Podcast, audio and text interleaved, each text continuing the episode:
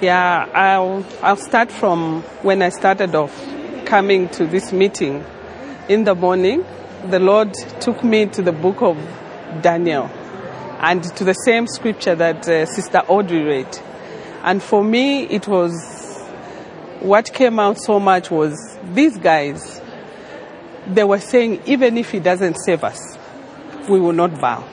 And that came so strong to me that our love for Christ must come to the place where even if what I'm looking for doesn't work, I must still hang on there.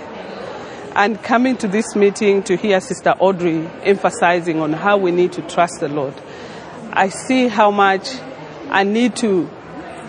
There's a deeper dimension that God wants to take me in. You know, with, without faith, there's this boundary. It's like you can't go beyond.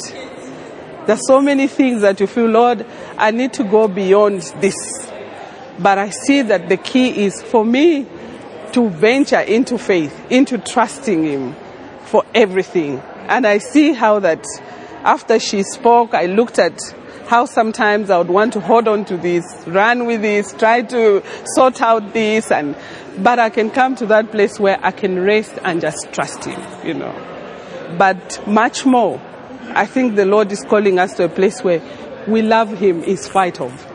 And for me, it was clear when after the Lord spoke to me like that, my heart was settled, like I was ready for this meeting. So for me, it was a miracle to hear Sister Audrey picking the same scripture, how that we need to go beyond, you know, the law, and it will take our willingness. We need to be willing to go where God wants to take us.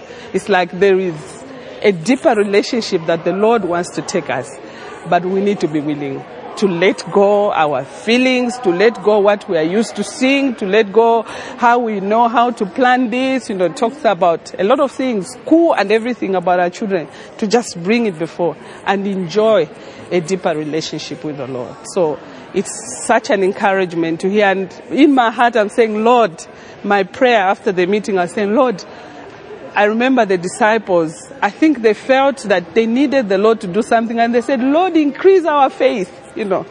And that was my prayer today. I said, Lord, put faith in my heart that will make me to go beyond what I am because I know beyond my flesh there is a deeper relationship with the Lord and I'm so encouraged. I know the Lord wants to take us to a deeper relationship with Him.